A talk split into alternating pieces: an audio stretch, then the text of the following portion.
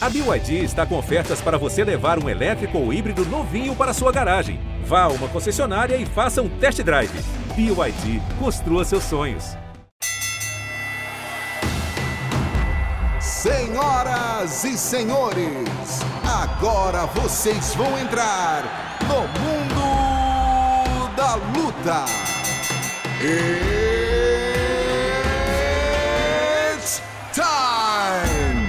Salve, salve galera! Sejam muito bem-vindos a mais uma edição do podcast Mundo da Luta, podcast especializado em esporte de combate. Eu sou Marcelo Russo, editor do Combate.com. Essa semana, junto com Zeca Azevedo, Bernardo Edler, Zeca, produtor do Esporte da Globo, Bernardo Edler, narrador do Esporte da Globo, vamos bater um papo aqui com Gilbert Durinho, que vai enfrentar aí o Hamzat Shimaev no UFC 273, dia 9 de abril. Durinho, bem-vindo aí ao podcast. Quero perguntar para você de cara aqui, como é, que, como é que foi casada essa luta? Como é que você está vendo essa luta? Muita gente está falando muita coisa, gente que acredita que o Timaev agora vai ter um duelo, pô, elite, outros falando que, pô, ele, o cara já é elite, vai só comprovar agora. Como é que você está vendo essa luta? Como é que está essa luta para você? Como é que está a temperatura dessa luta para você? Normal, mais uma luta dura pela frente. Eu acho que ele é sim um cara bem duro. É, mesmo não tendo tantos oponentes tão duros, mas eu, eu respeito o fato dele. É, tipo, toda a competição que deram para ele, o bicho mandou bem pra caramba. Então, isso aí tem muito a dizer do adversário, que às vezes os caras pegam uma luta, um, um, cara mais ou menos e, porra, vai pra decisão e tal. E ele foi um cara que acabou com as lutas, então demorou um pouquinho para sair do papel, a luta demorou bastante, mas acabou que saiu, não tinha mais ninguém ali, ofereceram luta para várias pessoas, ninguém aceitou, acho que para ele é a mesma coisa. E acabou que botaram essa luta e eu aceitei na real, tentei negociar para trocar um, um contrato, para pegar um contrato melhor, mas não consegui. E mas aí acabou que a luta fechou. O Durinho, primeiro prazer falar contigo, muito legal te reencontrar, mesmo que seja é, virtualmente, né? Tem tempo que a gente não se vê é, presencial, cara. Eu queria saber o seguinte: o, o Shimaev ele ficou durante um tempo teoricamente aposentado, né? Ele ficou fora dos octógonos. A gente não sabe se ele continuou treinando, se ele não continuou. Você acha que isso pode fazer diferença na luta? Esse teu lastro de treinamento pode te ajudar? Eu acho que não muda muito, não. Eu acho que eu ouvi falar que o bicho é maníaco, treinando, treina pra caramba, que, que tem um wrestling de alto nível ali. A, a época que deu isso foi a época do Covid, né? O bicho pegou Covid e ficou mal. Eu também peguei Covid, acho que o mundo inteiro pegou Covid aí, mas acho que ele já, já recuperou, já está bem, já fez uma luta, a última luta ele já tinha se recuperado e vem treinando aí, esperando essa luta, fez uma luta de, de wrestling, então eu acho que ele vai estar tá na ponta dos cascos. Dorinho, prazer estar falando contigo aí, Zeca. É, eu queria saber de você qual a sua expectativa para essa luta, onde é que ela pode te levar? Você acha que uma vitória nessa luta te garante o title shot? O Dana né, sinalizou positivamente nesse sentido, mas como é que você tem sentido que essa luta pode, para onde ela te leva? Que, que Zeca, acho que isso aí vai depender da performance se eu for lá e, tipo, finalizar ou nocautear, eu acho que leva, assim, a outra disputa de cinturão. Se for uma luta mais dura, assim, mais acirrada, tipo, uma decisão dividida, eu acho que eu vou ter que fazer mais uma luta. E uma derrota ali vai ser uns três passos para trás ali na categoria. Eu vou ter que fazer umas quatro lutas para voltar onde eu tô. Então é, é, um risco muito grande, mas, cara, eu tá nos meus objetivos aí. Eu quero ser campeão e quero lutar contra os caras mais duros. Só tenho esses dois objetivos e ele tá encaixado nele, né? Ele é um cara bem duro da categoria, é um grande desafio e eu acho que uma vitória sobre ele me coloca muito perto do cinturão. Então, tipo, não eu, mas ainda acho que respondendo isso vai depender de como ganhar, sabe? Ganhar hoje em dia não é o suficiente. Tem que ganhar e tem que ganhar bem pra caramba. Agora, ele, desse, desse, dessa última semana que passou, ele deu uma entrevista aí falando: olha, o negócio é o seguinte: ele já perdeu, ele já sabe disso. Ele não vai conseguir me derrubar, ele não vai conseguir fazer nada comigo. Já estou pensando no que, que eu vou fazer depois da vitória. Isso dá uma certa. deixa meio puto, né, Dori? Na verdade, assim, se a gente que está lendo aqui olha e fala, porra, cara, O cara tá aí, não pegou, não pegou nenhum top 10, pegou o Jing Liang agora, na última luta, sabe? Fez umas lutas duras, mas assim, ele vai pegar o, a elite da categoria. O cara que disputou o cinturão tá ali no top 3, sabe? Então, assim, não deixa meio puto, não. Cara, eu vou te falar a real, na honestidade, na verdade, não deixa puto. Na verdade, eu. Tipo, o cara tá falando muito, isso aí te dá uma pressão, velho. Tipo, você ficar falando e tal, e chega lá, toma ali uma dura no primeiro round ali. Tipo, isso eu acho que é, é o ego inflamadão, sabe? Tipo, ah, já ganhei, vou por cima. Daí é, é, é, mais fácil, eu acho, de frustrar esses caras, sabe? De tipo, o bicho tenta me pôr abaixo, não conseguiu, ou tenta me pôr abaixo e eu levanto, ou a, entra uma finalização, tipo, mesmo que não pegue, o bicho escapa, ou, tipo, isso é muito fácil de frustrar esses caras, assim, quando o ego tá bem inflamadão, assim. Então, na real, eu não fico puto, não, na real, até gosto quando o cara tá assim, deixa ele tá confiante pra caraca, que aí tu pega o cara numa surpresa, sabe? Então, eu gosto quando o cara tá assim, eu não, eu não sinto raiva, eu não sinto desrespeitado. Ele pode falar o que ele quiser ali, que na real, o Russo, isso aí eu sei quem eu sou, eu sei o trabalho que eu venho fazendo, eu sei quantos anos eu tô no UFC. Daqui a pouco, meu irmão, não quero nem estar tá falando, mas daqui a pouco eu faço 10 anos de UFC, bro. já estou 8 anos no UFC. Então, já estou aqui há muito tempo, já vi um monte de falação, um monte de parada, mas na hora que a, que a luta, que, que fecha o octagon ali, o bicho começa a pegar, eu já tive ali com vários caras muito bons, vários caras que são, meu irmão, campeão, ex-campeão, cara que já lutaram pelo título, já fiz main event, já tive sob essa pressão, já fui hype, meu hype não era tão grande, mas já fui 10 a 0 no UFC. Então, cara, hoje em dia eu vejo as coisas com, com mais tranquilidade, tipo, a luta vai levar para o cinturão? Talvez, não sei. Ah, o cara tá falando, tá bom, deixa ele falar, vamos continuar fazendo meu trabalho. Hoje foi meu último sparring, graças a Deus, meu irmão, é o sparring que eu fico mais nervoso que eu, tipo, não quero machucar e também não quero fazer devagar, sabe? Daí, tipo, fiz duro, não machuquei, não aconteceu nada, graças a Deus, dá mó alívio, que eu falei, caraca, fiz bem, não machucou, tipo, aí tenho mais um treino para fazer. Então minha cabeça não fica pensando muito em resultado, em tar o short se ganhar, no que vou... não, fica pensando em me ajustar, tipo, o que tem para ajustar? Vamos ajustar isso aqui hoje, vamos fazer isso aqui, foi bom hoje, foi. Porra, não foi tão bom, então vamos melhorar. Então eu fico pensando muito nisso e putz, o que o cara fala, o que hum, eu nem eu, eu não tô nem vendo entrevista, para ser bem sincero. Durinho, olha, é, aproveitando até isso que você está falando, assim, a gente olha para o teu cartel e as tuas lutas mais recentes, de 2019, 2018 para cá, não precisa nem muito longe, você enfrentou caras dos mais variados estilos. Né? Você pegou o Woodley e o Usman, que são dois wrestlers de mão pesada, você pegou o Thompson e o Gunnar Nelson, que são caras mais do karatê, é, medição de distância e tal é, o Demian Maia, que é jiu-jitsu purinho, é, algum desses caras se assemelha ao Shimaev na tua preparação ou no teu objetivo? O do Camaro um pouco. Um pouco do Camaro. Camaro era mais alto, wrestler.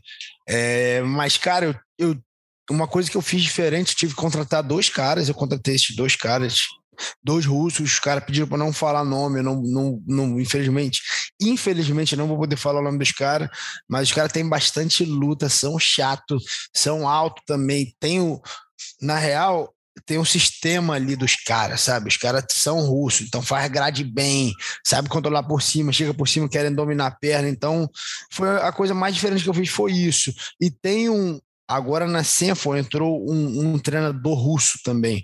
É o Said Saparov. Tipo, o bicho sabe muito ali, vai estar tá no meu cone. A gente começou a trabalhar, meu irmão, desde.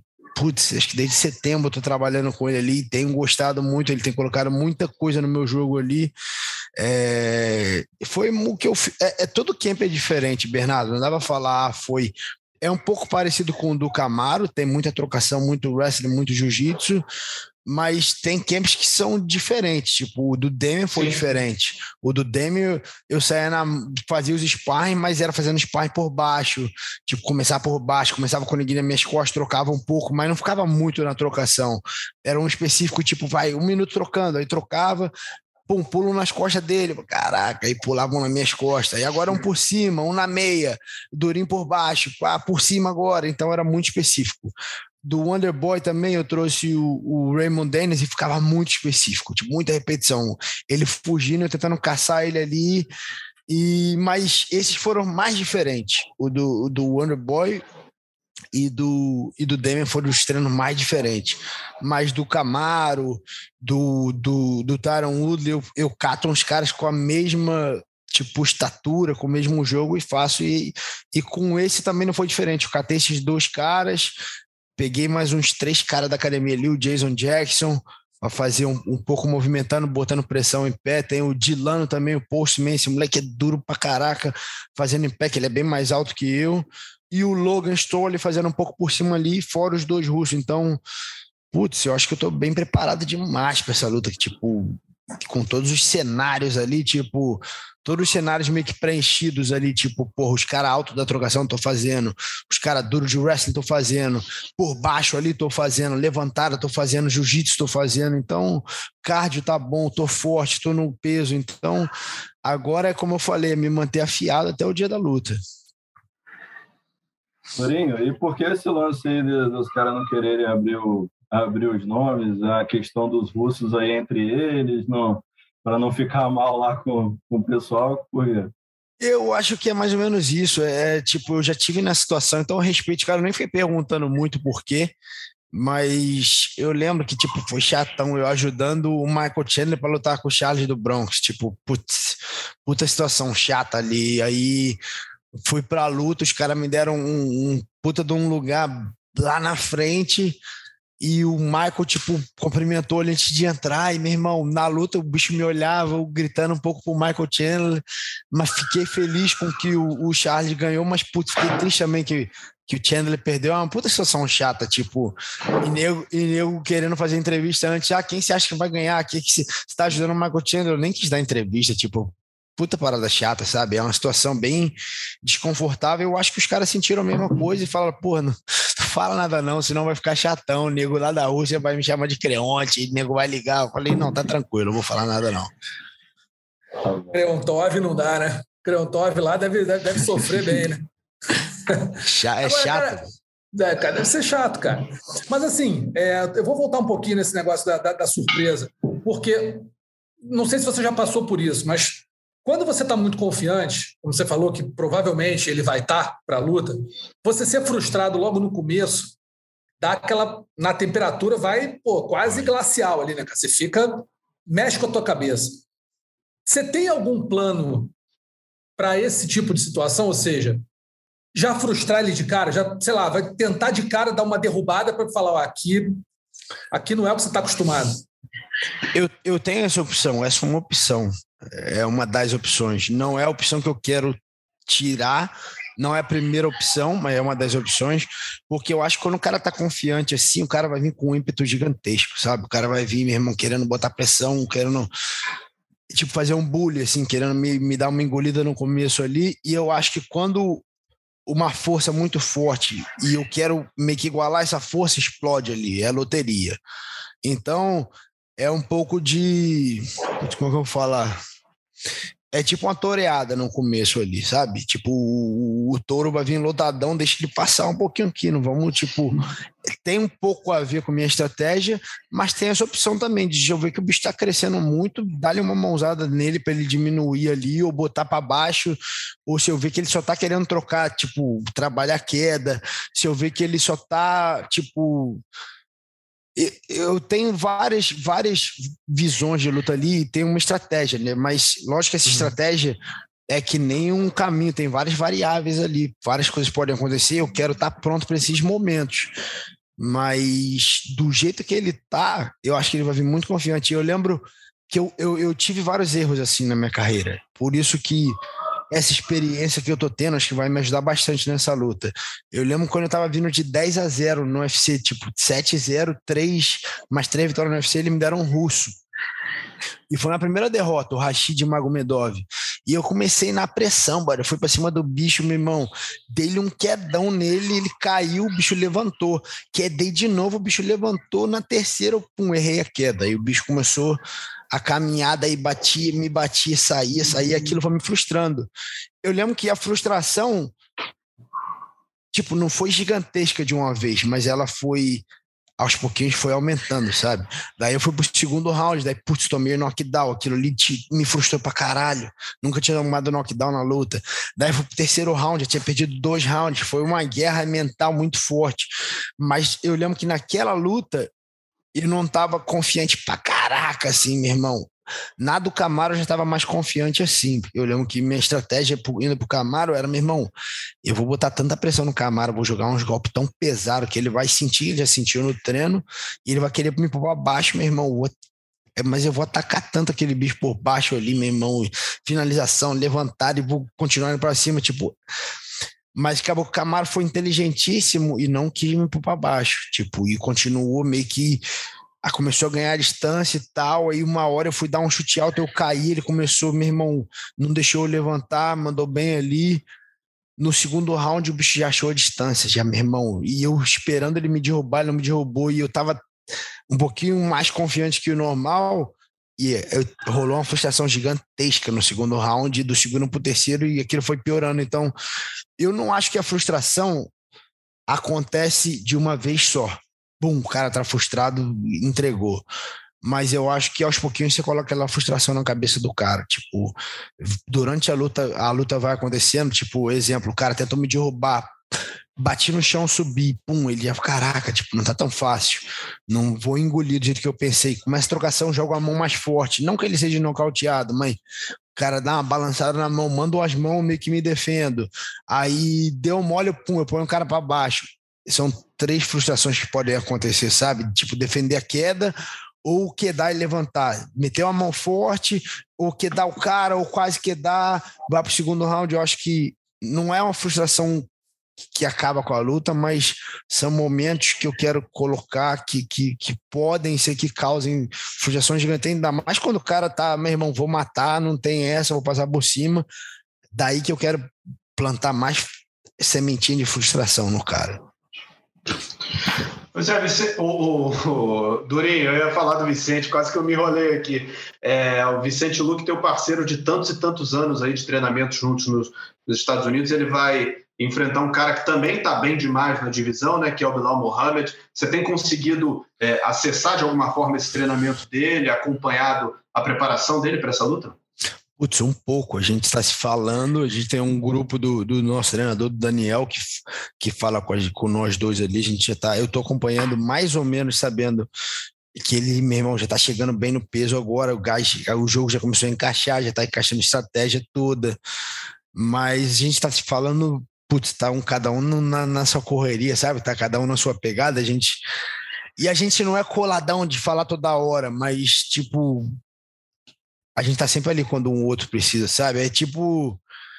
Tipo, é, sei lá, é tipo familiar, que você não fica todo dia, mamãe, mamãe, mas quando você quer, tu fala, mãe, ela, o que que foi, meu filho? Sabe que você tá precisando. É, é um relacionamento seguinte, então eu vou estar tá lá pra luta dele, tipo, se der tudo certo, se não tiver, tipo, nenhuma lesão, nenhum machucado, nada, acabou minha luta, eu quero descansar ali uns dias e quero ir lá para Las Vegas para tipo, dar todo o apoio para ele nessa luta dele, mas na real, a gente conversou bastante antes de começar o camp ali, o que ele deveria fazer e tal, os caras que poderiam ajudar ele.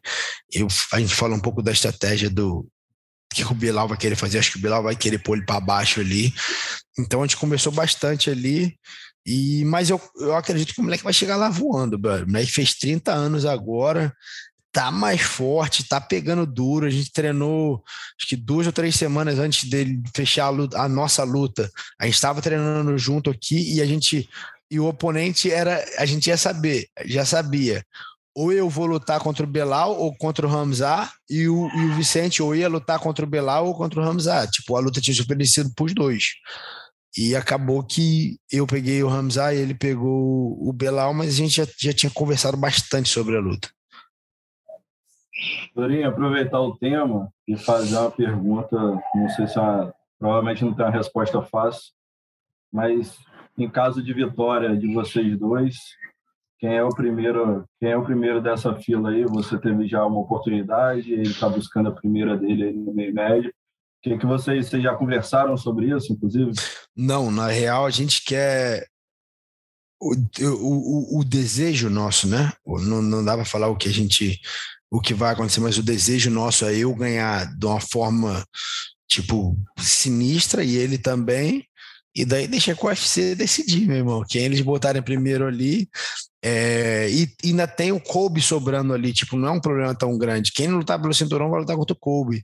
E vamos ver, tipo, mas é um, é um assunto que está muito lá na frente, sabe? Tem. Eu tô com puta de um russo duríssimo aí para. sabe, para um problema para resolver aí pela frente, ele também, depois a gente vê, tipo, isso aí é isso aí é conversa boa, os dois ganharam bem pra caramba e isso aí a gente resolve, tipo, não tem problema. Mas eu acho que vai mais uma vez vai depender muito da performance, quem ganhar, meu irmão, de uma forma espetacular, vai vai estar tá disputando o cinturão, eu acho. Durinho, queria te agradecer muito, cara, a presença aqui. Sei que você tem uma, várias entrevistas aí para fazer, teu tempo está curto. Obrigado aí por ter dado esse, esse, essa atenção para a gente. Estamos na torcida. Daqui a dois fins de semana vai estar tá disputando uma, uma luta dura, como você falou. Mas estamos todo mundo aqui torcendo bastante, esperando uma vitória para, de repente, quem, quem sabe, mais uma disputa de cinturão pela frente. Sempre estamos aqui. Sempre você fala com a gente aqui, você ganha, então estamos de pé quente. Valeu, Russo. Obrigado, obrigado, Bernardo, Zeca, galera do podcast aí. Então, é isso, cara. Trabalho, ainda tem trabalho a fazer. Quem dera se já tivesse acabado, né? Tem bastante trabalho para fazer aí, dieta, manter, corte de peso. Sábado eu faço o último circuito, velho. Putz o último sparring, tipo, o último sparring já foi. Pum, isso não tem. Aí tem um boxezinho hoje, amanhã um pouco de wrestling, manopla quase todo dia, movimentação quase todo dia. Mas sábado, meu irmão, tem a preparação física ainda, que são três rounds de circuito, meu irmão que vai ser uma mata, né? guerra. Né? Nossa, mata. E é muita coisa parecida com a luta. Tem, tem uns sprawl, tem, meu irmão, o Versa Climber, que é uma máquina tipo de meio que de escalada, e tem a bike, essa, essa Airdyne, essa bicicleta que tem no CrossFit aí. E, putz, tem levantar um saco, tem flexão pra caraca. É, é, é pegada, sabe? Então, ainda tem esse treino sábado para depois descansar o final de semana e começar a fazer a mala de teatro para Jacksonville, mas vamos lá, fazendo tudo com muita vontade aí, tá representando o Brasil e, pô, obrigado vocês aí, sempre, sempre maneiro tá falando com, com, com a galera do podcast, vocês sempre mandam uma energia boa, mandam as perguntas boas, tem, tem uns caras que mandam as perguntas nada a ver, então o bate-papo sempre bom aí, putz, obrigado aí por ficarem na torcida aí, tá fazendo um ótimo trabalho aí. Gente que agradece. Só uma última perguntinha, você tá com quanto peso agora? Em quilo, cara, eu pesei é. 187 hoje. É... Então, 86, mais ou menos? Eu acho que dá menos, eu acho que. Porque 85, 185, né? Categoria do, dos caras. 185 é 83 quilos, ponto 9. Então, eu tô com 187, põe mais um quilo aí, vai dar é, 85, 86 quilos. Então, e é uma categoria muito tranquila, que, tipo, graças a Deus eu continuo comendo, continuo bebendo, não tô correndo que nem um louco que eu precisava antes, meu irmão, ficar que nem um maníaco ali. Peso tá baixando até sábado, ainda mantenho ele forte, que é um meu último treino forte, daí domingo, tal, segunda, terça eu começo decência ali, que eu começo a beber mais água, comer um pouquinho menos ali, daí eu, eu, eu acho que eu vou estar. Tá, minha conta ali é chegar na sexta-feira com 81 quilos, no máximo 82 aí, daí eu arranco uns 2 quilos de noite, uns 2 quilos de manhã, é mais ou menos o que eu venho fazendo, e depois recupero tudo. Eu vou lutar com 86, 87 quilos ali, luto, luto bem nessa categoria. Show de bola. Durinho, obrigado, viu? Boa sorte aí, bom treino. Pô, não vou fazer o, o, o circuito como você, mas estou aqui, estarei em espírito do teu lado lá suando. Tamo junto. Valeu, Valeu Russo. Obrigado, galera. Valeu, Durinho. Valeu. Abraço, cara. Um abração. Aí, então, Gilbert Durinho batendo papo com a gente aí, contando um pouquinho dos bastidores, como é que vai ser, vão ser os últimos treinos dele, a última preparação, também falando da, da, das estratégias para enfrentar o Ramzat Shimaev. E agora a gente vai bater um papinho com a Juliana Velasquez, campeã, peso mosca do Bellator, vai conversar com a gente aqui. Tudo bom, Juliana? Eu agradeço, boa tarde a todos. Tá tudo ótimo, acho que esse camp eu tô tô diferente. Estou me sentindo é. leve, estou me sentindo feliz. É, saiu. Tem mais duas lutas, mais ou menos, que eu estava um pouco na obrigação, sabe? Que eu estava fazendo por. encarando como obrigação. E pela primeira vez eu voltei. Estou até feliz de fazer dieta de novo, sabe? Então, eu acredito que, que coisas boas vão vir pela frente aí. Como é que está o treinamento para enfrentar a Liz Carmucha? A gente sabe que é uma lutadora experiente, uma lutadora muito dura. A gente lembra, né? Lá para trás, ela foi a primeira lutadora a pisar no octógono do UFC quando enfrentou a Ronda Rousey e deu calor na Ronda Rousey no primeiro round. Depois a Ronda acabou passando por cima dela, mas é uma lutadora muito dura, tem uma experiência de luta muito grande. Como é que está o treinamento, a preparação para encarar a Liz Carmucha? Olha, é, assim, questão, o treinamento para ela, claro, tá, a gente está sempre voltado agora para o perfil dela, tá intenso demais, tá, tá puxado. Mas é o que eu falei, estou bem animada, estou bem feliz, estou fazendo o que eu gosto, voltei a ter a animação de fazer isso. Tá, ela é uma, uma atleta experiente, isso aí não tenho o, do que falar, mas eu acredito que durante esse camp, camp eu estou com as pessoas assim, bem duras, né? E estou resistindo a elas. Então, eu acredito que essa luta não, não, ela não consiga ter tanta pressão assim, porque eu não treino muito com mulher, né? Lá na Tinogueira a gente só tem homem, então tô habituada a treinar com homem e tomar sufoco o tempo inteiro, né? A gente fala lá que é tempo ruim o tempo todo. Então é isso mesmo. Então tô preparada o que vi, já imagino como seja, a, como ela vai querer a luta. E é isso aí, tô esperando.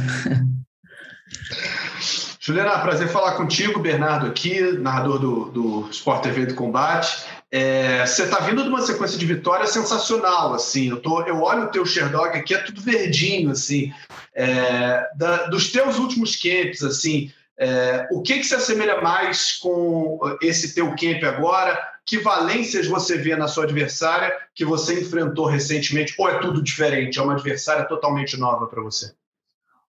Olha, eu, eu é mais ou menos, tá? Porque a, a, holandesa que eu peguei, independente dela ser campeã mundial de kickbox, ela faixa preta de judô, né? Então, eu, eu imaginava que em algum momento eu minha estratégia era botar ela para baixo. E eu, em algum momento eu imaginei que fosse ela fosse querer fazer um pouco de grappling comigo. Então, não tem muita coisa diferente, né? E hoje eu acredito que a Liz Carmucci não queira fazer a trocação comigo, né? Que venha para uma luta de grappling, uma luta de ficar na grade, amarrada. É isso que eu imagino, mas eu acho que eu vou falar a mesma coisa que eu sempre digo, assim, sabe? Eu acho que a luta de MMA é, é um nicho muito grande, né? A gente pode fazer de tudo, pode esperar, pode surpreender. Como eu estou estudando ela, ela também está me estudando. Então ela sabe meus pontos fracos, eu sei os pontos fracos dela. Eu acho que ela tem uma carta na manga, como eu também tenho. E eu estou treinando tudo aqui, sabe? Caso ela me surpreenda e queira fazer vir na trocação, eu estou muito bem preparada. Se ela vier para o chão, eu também muito bem preparada. Se ela quiser fazer luta da grade, de grappling, Acho que eu estou preparada, eu sempre me preparo para tudo, né? Porque lá dentro a gente acha que é uma coisa e acaba sendo outra. Ah, ela é destra, mas ela vai virar de canhota. Tudo pode acontecer. Então, eu estou sempre bem, bem preparada para isso tudo, né? Então, mas eu acredito que ela, eu vim dessa luta da, com, a, com a Denise, que ela não vai querer, e eu ganhei assim na trocação, eu acredito que ela não venha na trocação. Vai me surpreender, mas estou bem preparada para esse momento. Juliana, é prazer estar falando contigo aí também pela primeira vez. É, eu queria saber, a Liz é a maior adversária da sua carreira, assim? Você, você acha isso também? É uma lutadora que já tem uma experiência grande, disputas de cinturões no UFC. É, você enxerga também dessa maneira ou não? Enxergo, acho que ela é de nome assim, acho que maior proporção, né? Foi a primeira mulher a lutar no, no UFC com a, com a Honda.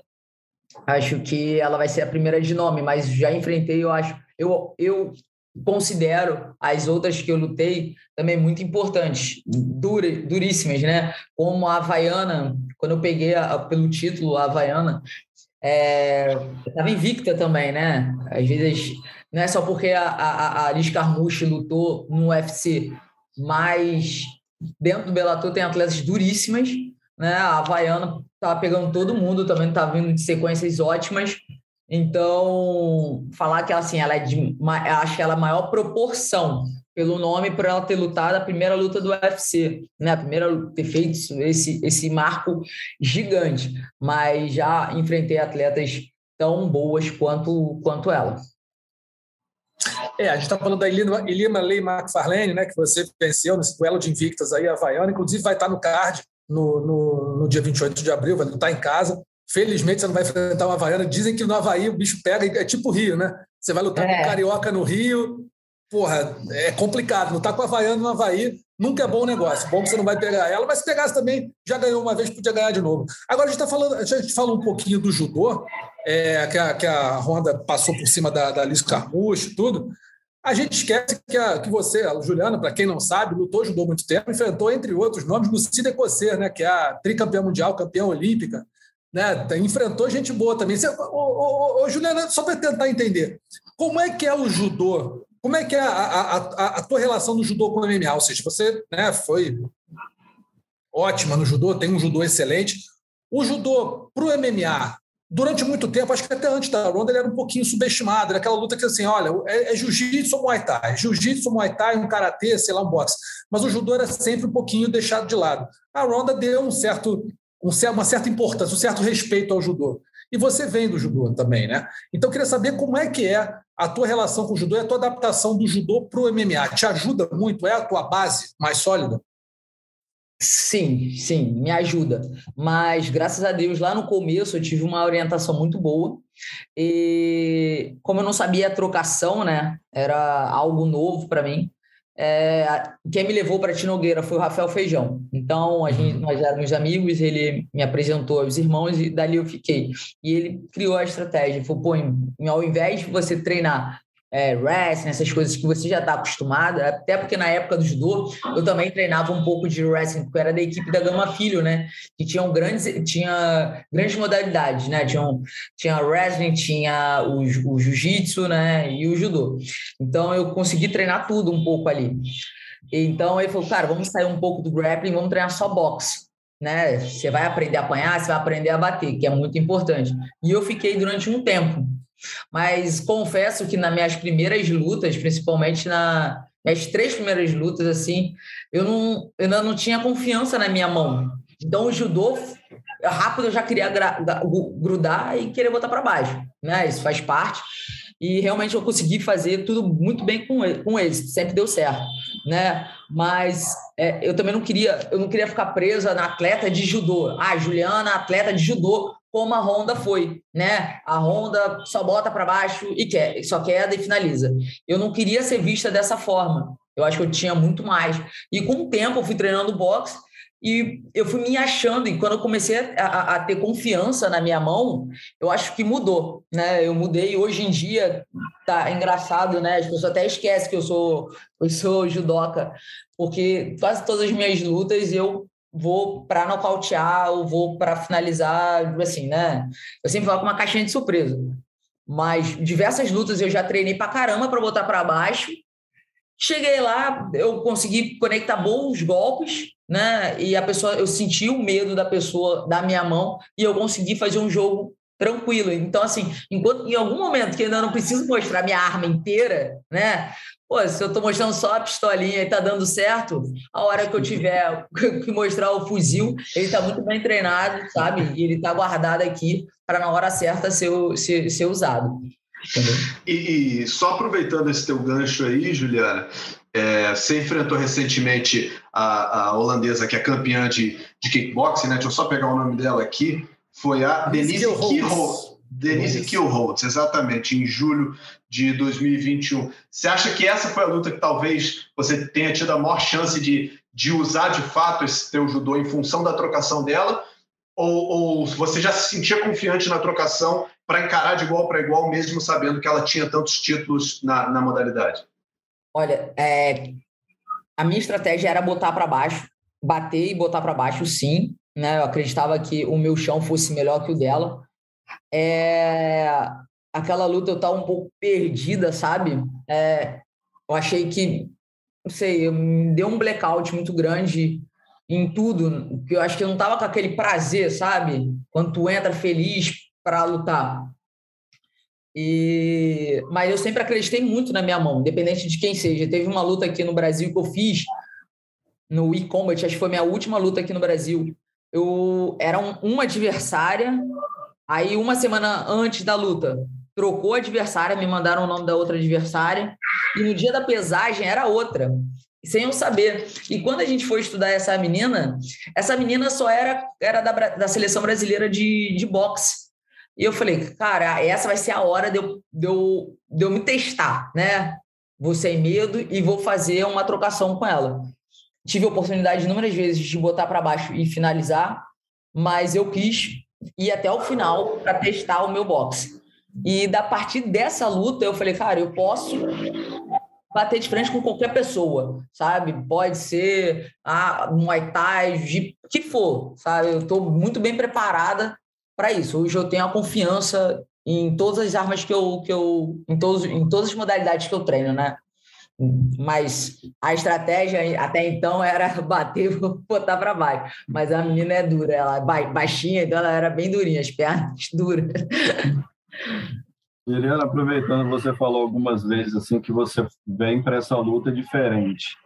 Queria entender melhor o que que, o que que é isso de você falar de que nas lutas anteriores tinha uma, uma obrigação maior, talvez uma pressão por algo a mais. É, o, o, que te deixa, por que, que você está mais leve para essa luta e o que, que era esse, essa pressão a mais antes, essa obrigação?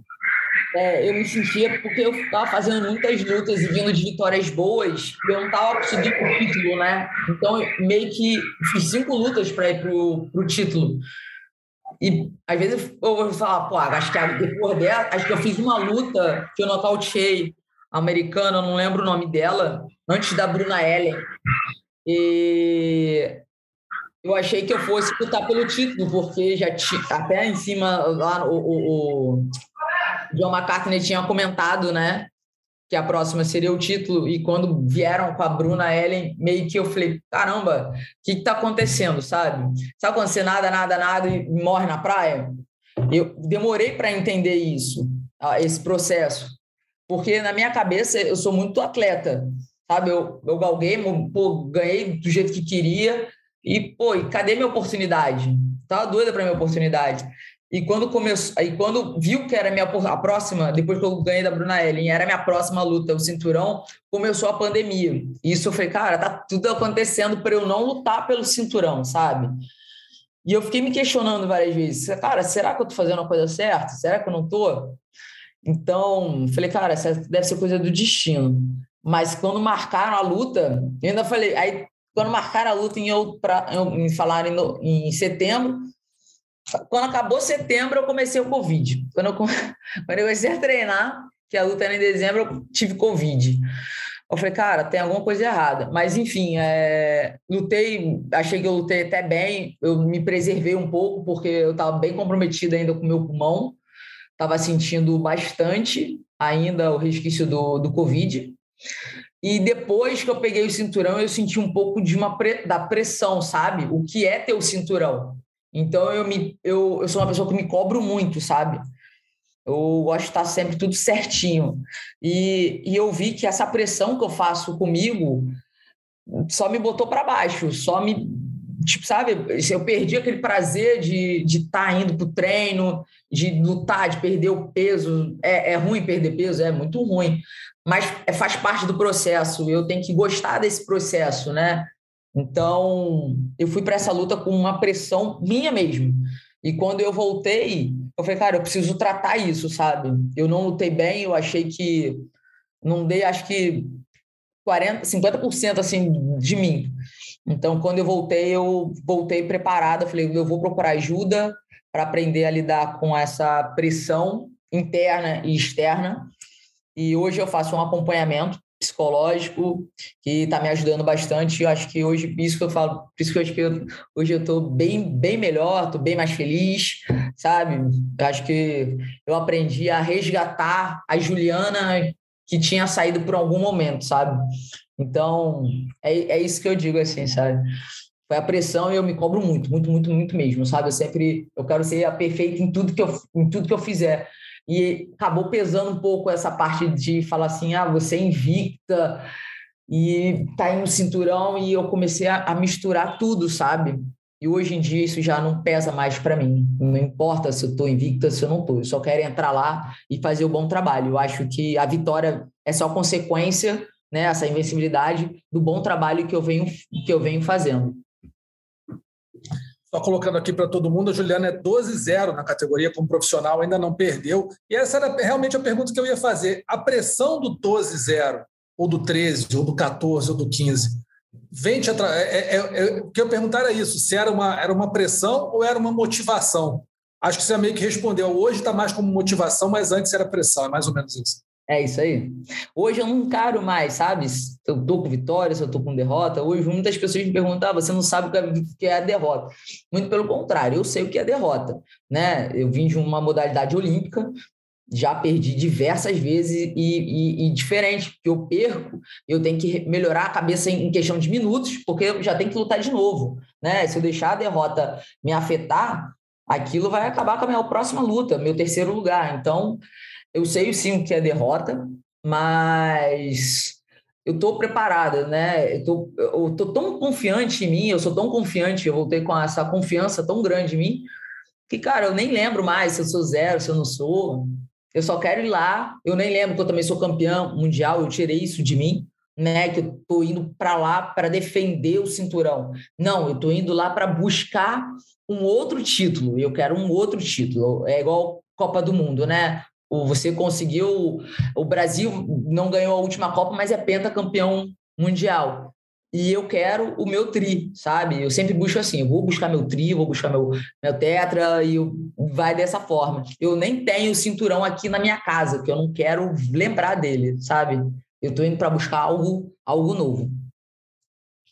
E a gente fala muitas vezes, é, Juliana, que o, o MMA é um esporte muito cruel, né? Porque é meio que uma máquina de moer gente, né? Se você não tiver com a cabeça boa, aquilo te afunda completamente. Mas esquece que o judô talvez seja até um pouco mais máquina de moer, porque você joga quatro anos em uma luta, ou em duas no máximo. E como você falou, depois você tem, perdeu, você tem, sei lá, 15, 20 minutos no máximo, quando tem muito, para conseguir fazer ali uma repescagem para tentar buscar uma medalha de bronze depois. Então, essa, essa, às vezes a gente fala muito do MMA, mas você tendo vindo do judô, talvez tenha te ajudado um pouco, porque essa máquina de moer gente você já passou por ela algumas vezes, né? Bastante. É, é, eu vim da Gama Filho e até sábado eu encontrei a galera toda, né, num churrasco, encontrei todo mundo e a gente estava até conversando isso, né? Me perguntaram por que, que eu tinha saído do judô, porque eu tinha desistido do judô e ido para o MMA.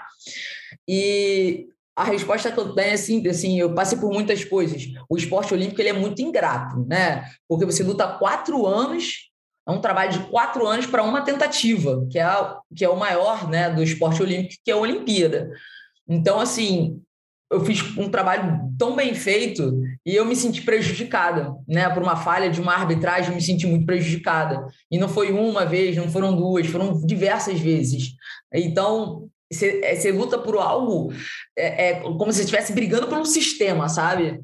Indo contra, igual o Tropa de Elite, quando ele fala que está indo contra o sistema. Eu falei, cara, não é isso, sabe? Eu vou para uma coisa que dependa de mim. Por exemplo, se acontecer perder no MMA, você não precisa de quatro anos, claro, né? Dependendo da sua categoria, claro. tem. Mas assim, quatro anos para você chegar num título, né? É diferente.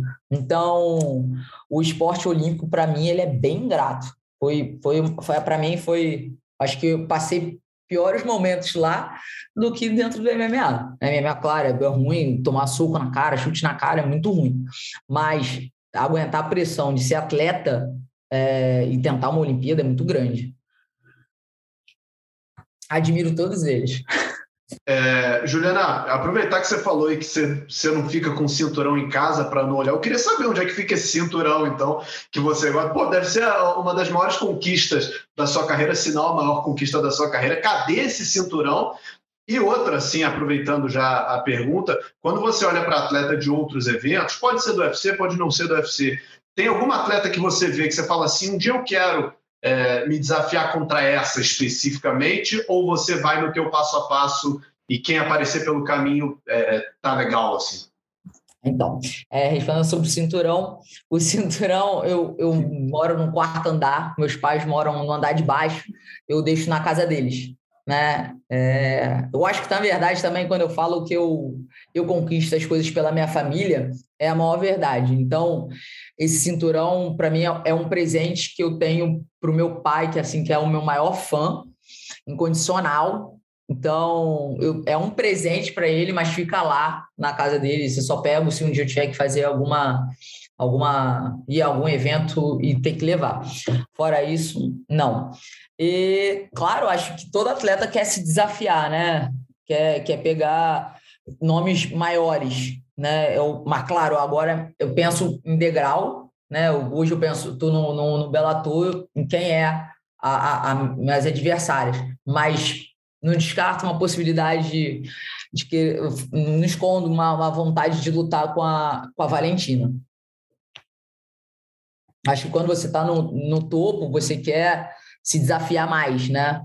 Eu acho que hoje ela seria uma, um grande desafio para mim. Aproveitando isso, então, que você falou aí, citou a Valentina, que está no UFC, campeã peso mosca do UFC, é, a gente costuma querer saber também de lutador que não está no UFC. A gente tem uma, acho que o jornalista também como um todo, uma mania de querer saber, e você não quer ir para o UFC e tal? O UFC é o maior evento do mundo, enfim. É, ao mesmo tempo, acho que é uma oportunidade que eu já ouvi de alguns atletas é, reforçarem é, que existe vida fora do UFC e que às vezes é uma vida, inclusive, muito melhor para muita gente. É, eu queria saber de você, é um desejo seu? Você é, não tem essa expectativa de, de sair daí? Quem sabe no futuro é uma porta aberta, mas que você não está preocupada com isso agora? Como é que é para vocês? Eu, é, eu realmente acredito que tem uma vida fora o UFC, né? As pessoas às vezes se prendem muito dentro do, de um evento. Tanto que as pessoas leigas às vezes me perguntam: ah, você luta, luta UFC? Cara, não, não luto UFC, né? Porque a, a pessoa só, só, só vê o UFC, porque no Brasil é mais fácil, né? A entrada do UFC pelo canal Combate é muito mais fácil. Né? Diferente de outros eventos. Realmente tem que ser amante do MMA. Mas, assim, eu acho que o futuro a Deus pertence. Eu nunca fecho porta nenhuma, sabe? Se acontecer deles me quererem e fizer uma boa proposta e eu não estiver bem dentro do evento do Bellator, pode acontecer sim, mas eu estou muito bem dentro do Bellator, sou muito bem tratada, eu gosto de todo mundo lá. Enfim, hoje ainda tem alguns contratos ainda a, a cumprir. Eu nem paro para pensar muito nisso, sabe? Mas a porta está aberta, com certeza. Muita gente não lembra, mas tempão atrás aí, você ainda era amadora, você fez aquela, aquela foi uma espécie de promoção, conscientização do, do MMA contra a violência feminina, você, Emerson Falcão, teve aquela história da luta é, que seria homem contra mulher, e você, né, você e ele fariam, entre aspas, uma luta que acabou não, não acontecendo, não era essa a proposta. É, como é que foi para você participar de tudo aquilo? Você lembra direito como é que foi a, a repercussão que teve? Como é que foi para você ter sido parte dessa, dessa, dessa iniciativa do Chotô? Olha, é, eu recebi a proposta lá dentro da Tisnogueira, como eu ainda não tinha lutado ainda, é, ninguém sabia quem era eu, eles tinham me oferecido, né, até para fingir bem mesmo, e eu recebi uma, assim, eu cheguei em casa, Cara, meu celular não parava. A bateria durava, sei lá, questão de horas. Pô, é repórter da Espanha, da Argentina, Irlanda, todo mundo querendo saber. Aquilo eu comecei a ficar nervosa, porque eu não podia falar a verdade. Eu não podia nem falar, eu não falava nem para meus pais. E meu pai ficava, Juliano, tá mal. Não, eu não vou deixar. Eu falei, pai, pode deixar, confia em mim. Meu pai, pô, Juliano, você tá maluca, cara? pô, meu pai, pô, as pessoas já ameaçaram meu pai, cara, tira a Juliana disso, ela é maluca, não sabe onde está se enfiando. E, pô, o Emerson Falcão já tinha nome, né? Não dentro do MMA, mas já tinha nome. E até eu, eu né, não podendo falar, foi uma proporção muito grande. Quando eu encontrei com o Emerson Falcão, ainda por bastidores para fazer a gravação e a chamada, ele me tinha me dito que tinha recebido muita, muitas ameaças, né? E eu falei, cara, engraçado, você tá recebendo ameaças de, de bundão, de coisas assim. Cara, eu tô de heroína, porque tá todo mundo me amando, sabe? Falando que se eu bater em homem, eu vou fazer a história. Então, assim, é, ele ficou muito prejudicado, né? Então, teve até um. Antes mesmo, a gente teve que falar que, que era uma promoção da, sobre a, a disque denúncia da, da, violência doméstica, porque a coisa estava ficando muito séria, já estava envolvendo polícia e, e, tudo, sabe? Foi, mas foi uma, acho que foi, uma, foi por uma boa causa, acho que essa campanha acho que nunca deveria deixar de existir, né? Ela tinha que estar tá no ar o tempo inteiro aí para relembrar a, a força feminina e que as pessoas sofrem isso o tempo inteiro, né? E que a gente tem que lutar contra isso. Desde 2013, ou seja, nove anos depois, continua tendo números muito altos, né, de feminicídio, de violência contra a mulher, de, enfim, coisas realmente lamentáveis, crimes, né? Te frustra um pouco que ainda esteja acontecendo isso? É assim, você, te, você foi parte integrante de uma iniciativa para tentar conscientizar e para tentar melhorar essa situação, mas acabou que, não vou dizer que não foi, não foi útil, foi muito útil. Beleza, teve, teve até uma repercussão talvez maior do que você imaginasse, mas ainda assim, hoje a coisa está longe, muito longe do. do Para ficar ruim, tem que melhorar muito, né? Como é que você vê essa situação hoje em dia de violência contra a mulher? Você já foi, já, já presenciou alguma coisa, já foi vítima disso, alguma coisa? Como é que você vê essa situação hoje? Ah, graças a Deus eu nunca presenciei e nunca também nunca sofri. É, mas eu sempre tento alertar. Eu até acho que eu uso pouco, né, a, um pouco do meu da minha rede social para isso. Acho que eu poderia até usar mais. Acho que não só eu, mas acho que todos os atletas, independente de, do seu sexo masculino e feminino, né, por acho que mais por, por sermos lutadores, né, tá vivendo isso de e ver essa essa essa covardia, né? Eu acho que a gente podia se unir com certeza mais para poder divulgar, falar. Eu, cara, não sei, eu não sei nem sei o que, que eu sou capaz de fazer se eu se um dia eu presenciar algo desse tipo, né? Eu sou completamente contra. Acho que até quando eu vejo pessoas gritando com um na, com, com, com outro na rua, assim, eu já acho pesado, acho que agressão. Então, cara, eu sou completamente paz e amor, eu não levanto a mão para ninguém, sabe? É, eu sou pelo contrário, eu nem. Quando eu treino assim, as pessoas, ah, agora é briga. Não, cara, eu falo, pô, eu não vou brigar com ninguém. Eu não gosto dessa palavra, sabe? Briga. Até porque eu perco aquela coisa de. Eu sou atleta, não estou aqui para brigar, estou aqui para treinar e para treinar e para lutar, né? Eu luto. Então, eu já não gosto dessa palavra, eu acho, sei lá, não, não tenho isso em casa, nunca recebi isso em casa, eu acho inadmissível acontecer e as mulheres aceitarem isso, né? Achar que você faz parte, não, não sei. É. É, é, o que e, e, dentro disso também, Juliana, assim, embora você uh, pense que você pode fazer mais e, e talvez possa mesmo, assim, não, é, é não e aí não sou eu que estou falando, estou usando as tuas palavras. Uhum. Você treina é, e, e convive diariamente numa academia que recebe profissionais e recebe alunos leigos também, né? Gente que vai por questões de saúde, por é, é para ter algum prazer, uma atividade física e tal. E é uma academia muito frequentada por mulheres, por senhoras, enfim. É, como é que é a tua convivência com essas pessoas? Assim, talvez você não perceba, mas você seja naquele meio ali, naquele pequeno grupo, uma inspiração também. Sim, é, agora aqui na Tinogueira do Rio de Janeiro acabou a parte comercial, né? Então, só os atletas nós treinamos somente com os atletas mesmo, nós não temos mais a vivência com, com os alunos comerciantes, né? Como nós tínhamos antigamente. Mas é, a rede Tinogueira é uma franquia. Então, o Rick Monstro, ele é o dono, da, um dos donos lá de Ribeirão Preto. Então, vira e mexe, eu vou para lá. E toda, eu até fui, acho que em fevereiro para lá, em janeiro.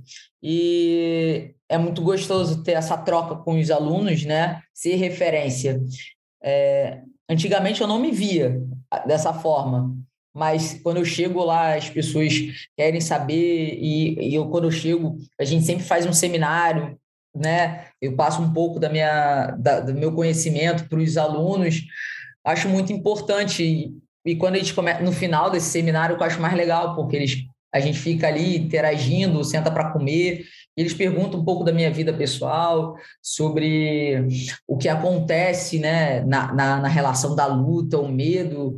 Então, eu sempre passo um pouco da minha experiência de, de, de atleta, lutadora, né? É, principalmente com as mulheres. A abordagem maior é sempre com as mulheres, né? Elas vêm me perguntar, mas é claro, assim, eu estou numa, numa grande, vou numa, tô numa grande cidade ali, né? Que é Ribeirão Preto, né? Que às vezes a, a, a, o mundo real ali é diferente daqui do Rio de Janeiro ou em outras, como outras cidades. Mas é muito legal ter essa troca. Quando eu era aqui na Tinogueira do Rio de Janeiro, a gente né, tinha parte do projeto social que também a gente se encontrava, né? E hoje me ver como, como referência para essas pessoas é um grande orgulho. E por isso que eu falo que eu acho que eu deveria fazer muito mais, sabe? Acho que poderia fazer muito mais do que eu estou fazendo hoje. Juliana, queria perguntar, voltando ao assunto lá que o Russo comentou de lutar no Havaí, é, como é que é ser um main event de um evento no Havaí? Eu acho que você já lutou lá uma vez, lutou com a, foi a luta da Bruna, foi lá? Duas vezes. Duas vezes. Como é que é essa experiência de lutar por lá? E você agora fazer a luta principal? Ah, a primeira vez eu fiquei encantada, é, recebi um convite, eu fiquei, pô, caraca, vou pro Hawaii. É, eu gosto de surfar, então eu fiquei, fiquei alucinada. É, na segunda eu consegui curtir um pouco mais, foi contra a Bruna Ellen, consegui tirar um pouco de fezes e fiquei lá, conheci o North Shore. É, sabia que eu vou lutar novamente no Havaí, eu, eu sempre fui muito bem acolhida lá.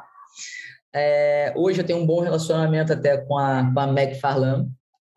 Então, estou muito feliz, mas quando eu peguei, acho que é, o que mais me marcou quando eu fui é, foi no, com a minha primeira a luta do cinturão, né? que eu acho que foi aquilo, não sei, eu só lembrar, eu fico toda arrepiada. Eu atrás dos bastidores para fazer a pesagem oficial, é, ver o telão e ser eu ali, sabe? A luta principal, sou eu. E eles estavam fazendo uma chamada muito, muito bonita, que eram as duas, né, invictas. Então aquilo, eu fico toda arrepiada. Aquilo me marcou muito, né? Me, me, acho que essa foi a, foi a que mais me marcou. Mas com certeza você ser main event é uma grande responsabilidade, né? De você estar tá fechando o evento. Então é uma, uma grande responsabilidade e eu hoje eu encaro essa essa responsabilidade tanto com, com, leveza, né? Então, mas é muito, eu fico muito feliz, fico muito feliz chegar lá, ser reconhecida, as pessoas as pessoas mostram que gostam de mim e eu fico muito feliz com isso. Juliana, quero agradecer demais a tua presença aqui, valeu por essa entrevista. Só lembrando, Juliana Velasquez luta dia 28 de abril no Bellator 278. 22. 22, 22, desculpa, 22 de abril no Bellator 278 vai, vai fazer a defesa de cinturão contra Liz Carmouche lá no Havaí. E quero te confessar um negócio: quando eu vi seu nome a primeira vez, já há bastante tempo atrás, cara, eu achava que você era mexicana, eu achava que era Juliana Velasquez. Depois eu descobri que era brasileira, aqui do Rio, enfim. Aí comecei a acompanhar mais tua carreira. E, pô, te dar os parabéns, porque não só para você, mas para o MMA feminino brasileiro, que tem Chris Borg, tem Amanda Nunes, tem Jéssica Batistaca, tem Juliana Velasquez, 12-0 na carreira, mais uma brasileira campeã mundial, entre tantas outras, né? no Invicta, no Bellator, no, UFC, o MMA feminino brasileiro faz bonito pra caramba aí pelo mundo. Desejar toda boa sorte, tomara que dê tudo certo para você, estamos aqui na torcida. E já sabe, que é, tá, tá, em casa, quando quiser bater um papo, só chegar aqui, não precisa nem bater na porta, só despencar aqui no bate-papo e a gente troca uma ideia, tá bom? Um abração, muito, muito boa sorte. Muito obrigada. Obrigado, Juliano. Boa Obrigado, gente. Tá aí então, Juliana Velasquez, batendo um papo com a gente sobre a luta dela contra a Liz Carmucho no Bellator 278, lá no Havaí. E agora a gente vai bater um papinho rápido sobre o UFC Blades versus, rapaz, até esqueci o nome do evento, Blades versus Dalcausa. Falei tanto é, o UFC Columbus que acabou fugindo o Chris Dalcaus. Na verdade, nem fez muita falta o Chris Dalcaus, né, Zeca?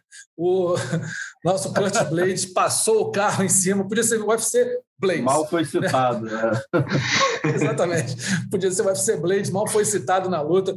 Curtis Blades passou o carro em Chris Dalcaus na luta principal. Como é que você viu esse combate? O que você achou da luta? E o que, que, a gente pode esperar para o Curtis Blades? Agora, o quê? Mais uma luta, disputa de cinturão? tá ali no bolo para ser, ser desafiante? O que, que você acha?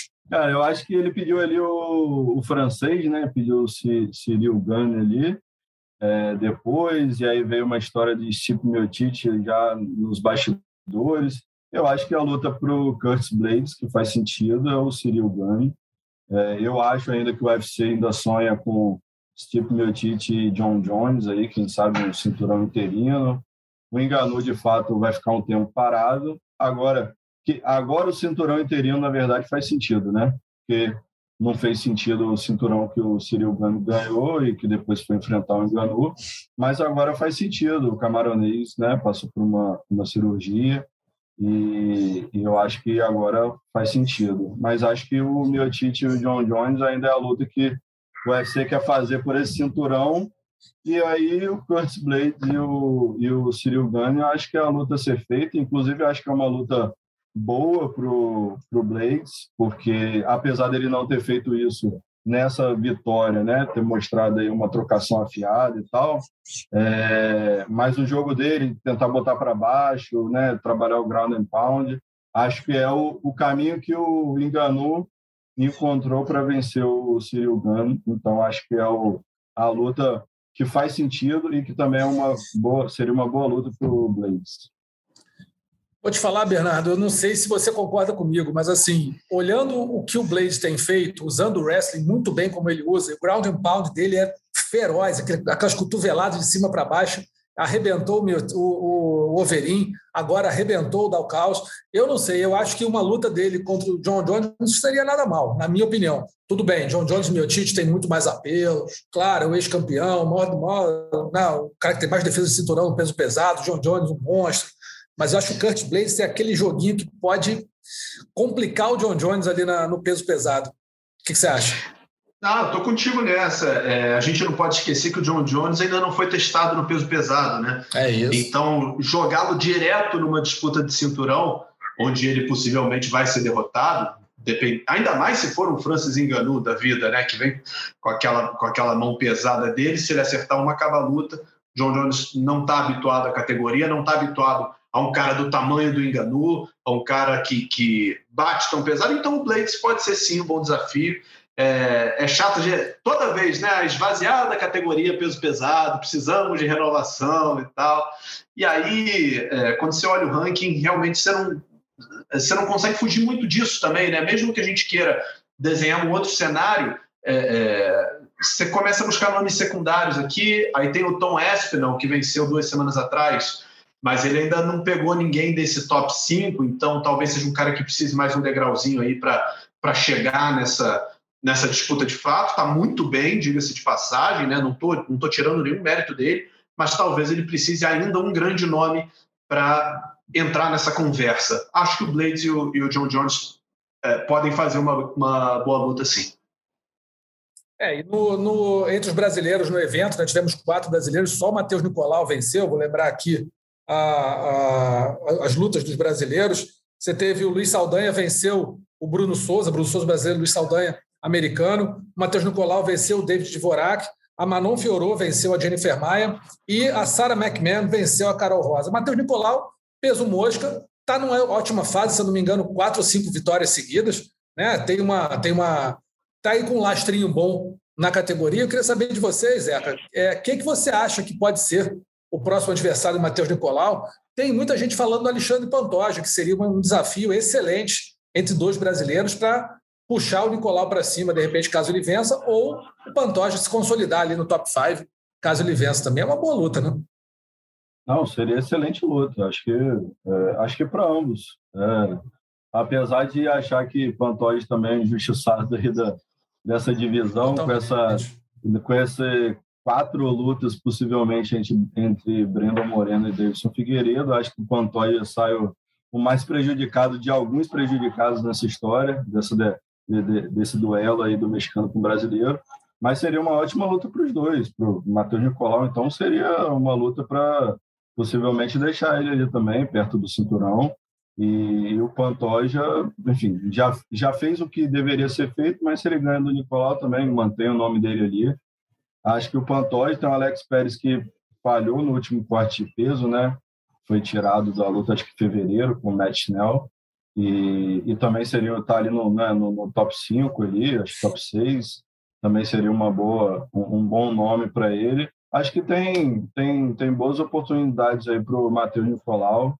Depois que ele tomou, tomara que volte um pouco mais é, acelerado desde o início, tomou um monte de puxão de orelha aí do Dedé Pederneiras ali no pole, foi esporro do início ao fim, mas ele conseguiu acordar ali do meio do segundo round para frente e realmente venceu o luta.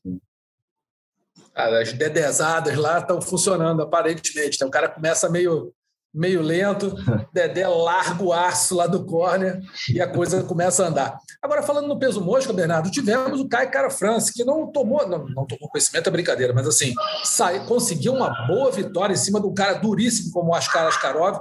Se vocês tivessem me perguntado antes, eu teria dito que o, cara, o Cara France ia vencer, porque está lá no Palpitão Combate, que eu acertei o resultado dessa luta, portanto, posso falar de cadeira que Kai Cara France iria vencer a Askar Askarov. Agora, fora de brincadeira, foi um lutão do Kai Cara France, né? Tá numa fase excepcional, pegou um cara duríssimo que nunca tinha perdido, 14-0, 14-0-1, se não me engano, tinha um empate, e conseguiu é, impor a primeira derrota ao russo, e agora vem aí sendo cobiçado pelos dois principais nomes, Brandon Moreno e Davidson Figueiredo, os dois querendo lutar com ele é, na, na, na sua, nas suas próximas é, apresentações, meio que até esfriando essa quadrilogia do Davidson com o, com o Breno Moreno. O que, que você achou do Kai Cara France? O que, que você acha também, Bernardo, dessa possibilidade, de repente, do Davidson mudar de adversário, não pegar o Breno Moreno e sim o Kai Cara France pela sua, na sua próxima disputa de cinturão, defesa de cinturão, na verdade? Não, eu acho, eu acho interessantíssimo. Acho legal dar essa variada também, dá para o Brandon para o Brandon Moreno mais um fôlego aí, para de repente ele pegar um outro cara, recuperar confiança, ajeitar o jogo dele. Não sei se esse, essa quarta luta consecutiva, claro que seria uma guerra como foram as outras três, né? A gente não pode esperar menos do que, do que a gente viu, porque eles têm o que oferecer. Mas é o que o Zeca estava falando, né? É uma categoria que parou um pouco para ver as três lutas então está na hora de dar uma rodada, né? Já foi o Davidson, foi o Brandon, agora está o Davidson de novo. Deixa eu dar uma rodada. O Caio Cara França é um cara que fez por onde. É o que você falou, ele venceu um cara que estava invicto em 14 ou 15 lutas. Então, é, não é um cara que caiu de paraquedas, não é um cara que está se testando na categoria. É um cara que chegou, mostrou valor. E, e o Askar Askarov, se não me engano, venceu o Pantoja, né? Numa luta que também era chave na categoria. Venceu um dos dois brasileiros, acho que foi o Pantoja. Vou até conferir aqui. Então, é, é um cara que já tinha essa experiência de vencer atletas do top. Então, o cara France fez por onde. Tem que disputar o cinturão, sim. É, eu também acho. Acho que seria uma luta muito interessante, Davidson com o cara França. O cara França tem uma trocação muito boa, golpeia de muito longe, tem uma envergadura grande para a categoria, consegue golpear de longe. Acho que ele é, surpreendeu muito o Askarov com aqueles golpes na longa distância, se protegendo, jogando o braço de muito longe, conseguindo conectar. O Askarov não esperava realmente isso e ele conseguiu também defender muitas quedas. Quer dizer, lutador que está numa fase que merece disputar o cinturão. Acho que o, acho que o, o cara France tem toda a condição de disputar esse cinturão, e eu concordo totalmente com o Zeca. Pô, essa categoria tem que girar, cara. Quadrilogia. Tá bom, teve a trilogia já, beleza. Foi. O Davidson agora é o campeão. O Breno Moreno faz uma, duas lutas aí. Se for bem, pode voltar a disputar cinturão lá na frente. Mas tem que girar e tem caras boas. O próprio Pantoja, que inclusive está brigando pra caramba nas redes sociais aí, falando que o Davidson deu a, deu a palavra para ele, né? Que, pô, vou pegar esse cinturão e vou te enfrentar. E agora, cadê? O Pantoja está cobrando, tem o cara França aparecendo, né? tem caras muito bons, a categoria é boa. Então, vamos torcer para que, que saia essa luta com o cara França. Acho que o Breno Moreno já deu o que tinha que dar, né, Zé? Não dá mais, não, né? Pô, eu acho que nem eles se aguentam mais, sabe? Na verdade, é.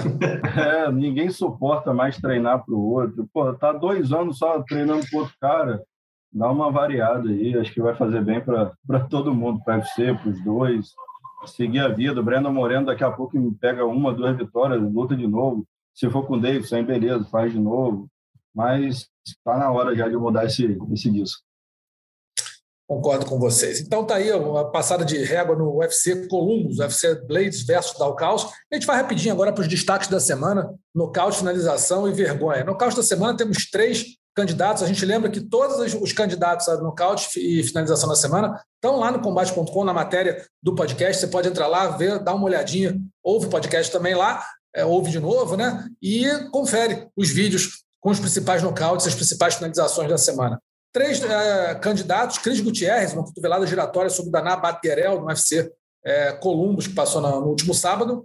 O Durim da Silva, cruzado de esquerda sobre o Daniel Siqueira no Jungle Fight 106. Esse Zeca viu em loco, estava lá. Ou Marcelo Matias, numa joelhada voadora sobre o Clébio da Silva no Rio 13 Fight 5. Com vocês, Bernardo. Cara, é, quando, toda vez que eu participo aqui do Mundo da Luta, na hora de dar esse voto, eu vou sempre no mais diferentão. Eu sempre gosto do, do nocaute que chama atenção, que é diferente. E hoje eu acho que eu vou ter que falar do Chris Gutierrez, né? uma cotovelada giratória. Não é que é um golpe que a gente nunca vê, mas um nocaute com a cotovelada giratória, de fato, é muito raro. Né? Muita gente tenta, mas 99% não dá em nada, ou pega, mas não, não leva a muito é, é, a um dano tão grande que dirá um, um nocaute. E dessa vez funcionou para o Chris Gutierrez, então estou votando nele. Zeca. Bom, eu, eu, eu, fiquei na dúvida entre o Gutierrez, mas eu vou ficar com o que assisti ao vivo mesmo, direto da grandiosa Santa Luzia, Minas Gerais. Daí no Jungle Fight é o Marcilei Alves Durim da Silva. Então mandou um, um gancho de esquerda, cruzou a direita e veio com a esquerda completando o serviço ali, aquele que o, o pezinho, a perninha cai junto, né? Do, já nocauteado. Então, o lutador aí da Chutebox Bauru a mesma equipe do João Anderson Tubarão, que já está aí no UFC, né? E, e aí eles tiveram dois atletas, não tô lembrando, acho que é Igor alguma coisa, um outro atleta deles que também lutou no Django e também venceu. Então, são os caras duros aí, o, o Durinho é um deles. Meu voto vai para ele. Vou ter que desempatar aqui. Vou desempatar com o Cris Gutierrez. Eu também gosto de cotovelada giratória, um dos golpes mais, mais plásticos que tem no, no MMA, aqueles nocautes que quando bate, bate vale mesmo. Né? Tem, pô, vários. É Molly McKenna agora contra a Luana Dredd, foi uma cotovelada giratória linda. Eu acho um golpe plástico pra caramba. Então, meu voto fica sendo o Cris Gutierrez, portanto, nocaute da semana para a gente. O Cris Gutierrez por 2 a 1 um, em cima do Durim da Silva, do Jungle Fight 106, que o Cris Gutierrez lutou no UFC Columbus. Finalização, temos também três candidatos. Joyce Mara, Gogoplata na Isabela de Pádua, no Brazilian Fight Series número 7. Navras Abjak, um estrangulamento baseball bat, o famoso grosseria, né? Sobre o Mahmoud Atef no UAE Warriors número 29. Ou Demetrius Johnson, né? O lendário Demetrius Johnson, um mata-leão em cima do Rotang Jitmuangon no One X, um evento de 10 anos do One Championship Quero saber de vocês, vou começar com o Zeca aí. Finalização da semana, Zeca. Ah, foram três finalizações bem legais, assim, acho que fortes candidatos. Mas eu vou ficar com a Joyce Mara aí no Google Plata, né, na, Isa, na Isabela, uma lutadora que chegou a lutar aí no UFC. É... Então, meu voto vai para ela, me impressionou ali. Cara, eu queria dar esse prêmio para você, Marcelo Russo, por ter falado de primeira o nome do Rodan Jitmuagnon. Jitmuagnon, sei lá como é que fala o cara do One. É dificílimo. Tô abrindo uma vaga no combate para você narrar aqui com a gente agora. Mas, aliás, para quem não, para quem não, para quem chegou agora, para quem é assinante recente, Marcelo Russo já foi nosso, nosso parceiro comentarista, né? É, não foi narrador, mas foi comentarista. É. Eu sou dessa época, eu sou dessa época. É, fizemos, fizemos evento juntos, fizemos evento juntos. Fizemos, fizemos alguns eventos juntos. É. Ou, eu já fui narrador do teu lado e já fui tradutor simultâneo em edições do UFC quando você comentava também. Mas é, para seguir a minha, para ser coerente, eu estou me sentindo Big Brother agora, né? Para ser coerente com o meu voto anterior, eu vou votar na Joyce Mara, do Brazilian Fight Series, número 7, porque uma gogoplata é uma finalização, ela é rara até no jiu-jitsu, né? Entre atletas de jiu-jitsu, que dirá no MMA, que o cara tá sem kimono, tá com a perna suada, tá tudo escorregando. Gogoplata é muito difícil de encaixar e, e, e de pegar para finalizar. Então, meu voto então para Joyce Mara. Pô, vamos ter então, vamos ter então uma unanimidade aqui. Eu também vou na Joyce Mara, Gogoplata, dificílimo de conseguir encaixar, como o Bernardo falou, e ela foi muito bem em cima do atleta tarimbada, que é a Isabela de Pado. Está aí, então, finalização da semana. Só falar um negócio, eu só acertei porque eu ouvi a narração do tailandês, o rapaz falando Rotang Jitmuandong, o, N, o, N, o penúltimo N é mudo, o tailandês não pergunta por quê, mas é Gon, apesar de ser N-O-N, Egon. Então, fui lá dar uma pesquisada para não, não falar besteira aqui. Fala, Zé. Não, eu ia botar um, um asterisco nesse lance aí da, da, da Joyce, é, que a arbitragem, na verdade, a, a Isabela chegou a pagar, né? E assim, me assustou o jeito que ele tirou, ela caiu com as duas pernas para trás, assim, a Isabela, né? Estava apagada. Uma, uma pequena lambança achei ali da, da arbitragem na, da Esse é o lambança ali, né? Exato.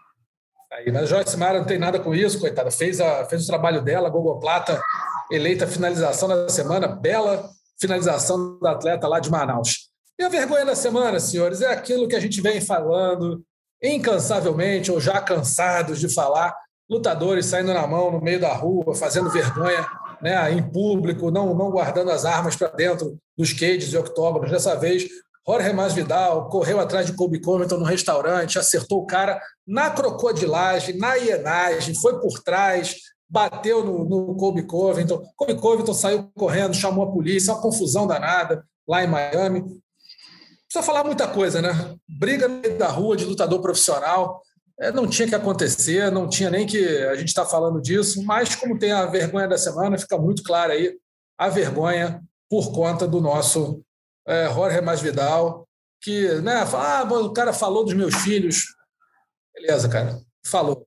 Mas assim, brigar na rua, sabe, botando até outras pessoas em risco, sabe-se lá se uma pancadaria dos dois acabaria machucando uma senhora, uma criança, um alguém, um rapaz que tivesse desavisado ali, são dois profissionais que saíram na mão e poderiam machucar quem está perto. Não dá, né, Bernardo? Você já, já cansou. Não, tem condição, tem condição. É, e, e, isso, que fique bem claro, é, a gente não está passando pano para nada que o Colby Covington fala. Ah, a gente não está discutindo aqui o mérito das coisas que ele fala ou da forma como ele vende as suas lutas. Eu acho lamentável também, né? É, é, e, e, não estou não tô dando razão às coisas que ele fala nem ao, ao método dele. Mas não pode. É, é, exatamente isso que você falou, Russo. Assim, eu não, não sei nem se eu tenho alguma coisa a acrescentar é, diferente do que você falou. É isso. É, é, é lamentável, mancha o nome do, dele, mancha o nome do esporte, passa mais uma vez essa impressão de, sabe, eu não quero nem voltar nesse assunto daqueles tempos lá atrás, tal, no início da modalidade, não, nem volta. Mas assim, vacilou, tá feito e, e, não tem que ser repetido nem por ele, nem pelo Colby, pelo Colby Covington e nem por, por ninguém. Assim, é o mínimo, né? É o mínimo. Dá não, né, Zeca?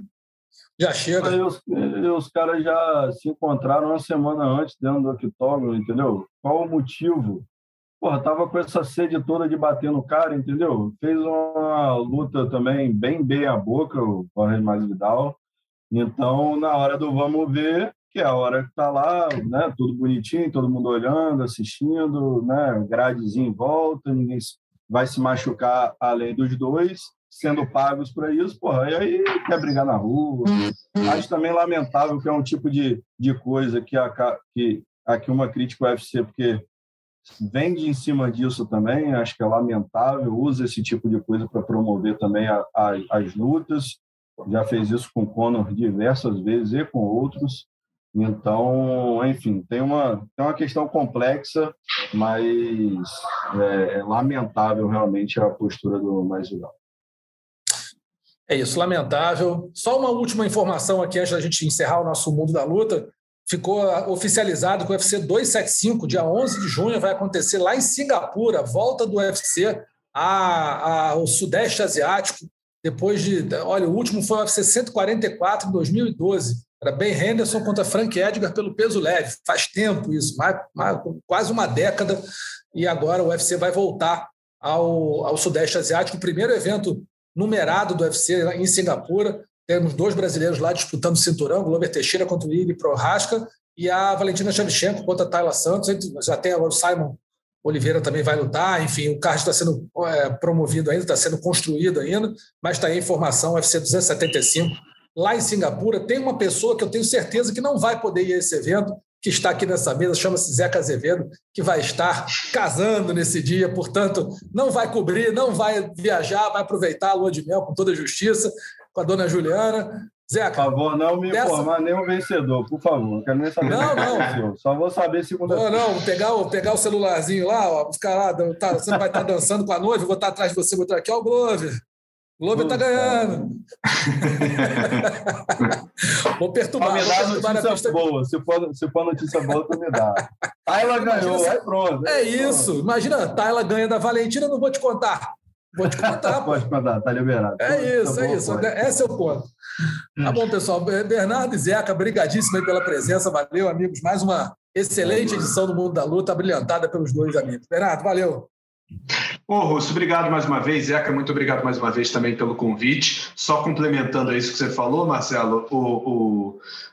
Singapura é a casa do One, né? Então o UFC vai estar mais uma vez brincando no quintal da, da, da concorrência, né? O One, a, inclusive o CEO do One UFC recentemente gravou um, a, série O Aprendiz, né? Sendo o líder, o cara que escolhe funcionários, enfim, todo engajado é, também, o empreendedor é boa, e tal. É legal? É, é, é, aquele estilo aprendiz mesmo, assim, né? Ele faz o tipo de que, que, quer ser durão, que quer cobrar, mas como tem esse envolvimento também com o mundo da luta, eu acho que para todo mundo que gosta vale a pena dar uma, dar uma assistida para ver os bastidores do marketing do, de um evento de MMA, é, os valores prezados pela, pela organização. Isso é muito legal. E assim, é, o que vale para o ano vale também para os outros, né? Quando você olha é, isso tudo que o cara está falando ali, não é só o ano que preza por aquilo, né? Os eventos de arte marcial é, geralmente buscam certos valores, né? Pregam certos valores, eles estão presentes nessa série, mas você vai ver que outras organizações fazem dessa maneira também, até para valorizar a luta e para diminuir a briga, o contrário do que os nossos dois queridos lá fizeram e a gente comentou agora há pouco. É, então é isso. É, obrigado Netflix, e, né? tamo junto. Exatamente. Netflix? Netflix, então. Vou, já, já vou correr atrás para ver. Zeca, brigadão. Tá chegando a hora, amigo. Tá, vai virar homem sério, vai entrar no grupo dos casados. Parabéns, meu amigo. Parabéns, tá pessoal, chegando a hora. O pessoal falou, pode vir, pode vir. Estamos indo, vamos ver. Abraço. Obrigado, Russo. Obrigado, Bernardo. Valeu. A gente lembra que o podcast Mundo da Luta está aqui sempre no combate.com e também nas principais agregadores de podcasts, o ge.globo podcast, que tem não só o Mundo da Luta, mas também todos os podcasts do Grupo Globo, o Spotify, o Google Podcast, o Apple Podcast e o Pocket Cast. A produção e o roteiro desse, desse episódio do Mundo da Luta foram do Adriano Albuquerque, nosso reverendo Adriano Albuquerque, de vez em quando está aqui com a gente, e a edição do Maurício Mota. Tá bom? Grande abraço para todo mundo, até semana que vem. Valeu! Finalizado! Semana que vem tem mais Mundo da Luta.